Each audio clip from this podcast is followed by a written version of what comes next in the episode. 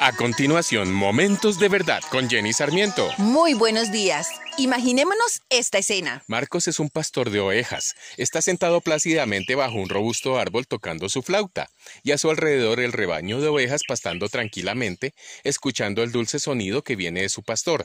Y cuando él se levanta para seguir su camino, todas lo siguen para ir tras él. Es una escena bonita, ¿verdad? Pero nada parecida a la realidad.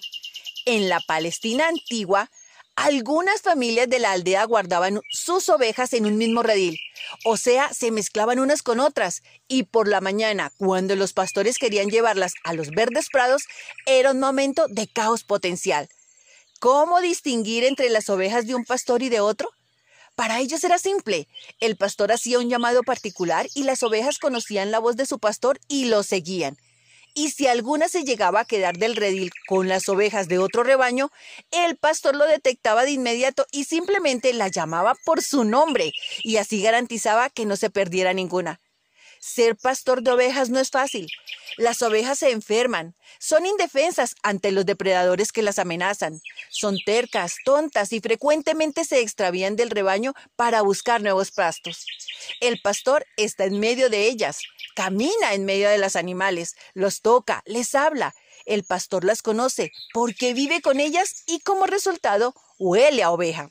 En el libro de Juan, en el capítulo 10, Jesús se identifica a sí mismo como el buen pastor. El buen pastor da su vida por las ovejas.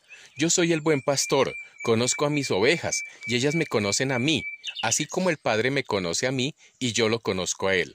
Y doy mi vida por las ovejas. Tengo otras ovejas que no son de este redil, y también a ellas debo traerlas. Así ellas escucharán mi voz, y habrá un solo rebaño y un solo pastor. Por eso me ama el Padre, porque entrego mi vida. Él es el buen pastor que dio su vida por ti, por mí, por nuestros amigos y familiares. Es nuestra tarea, con la ayuda del Espíritu Santo, anunciar estas buenas noticias a todos, a que consolemos y proclamemos la libertad que es en Él. La obra ya la hizo, ahora hagamos nuestra tarea. Te invito a orar. Padre mío, te damos gracias por la gran comisión que nos has encomendado disponemos nuestra vida para llevar a cabo esta maravillosa obra de la evangelización.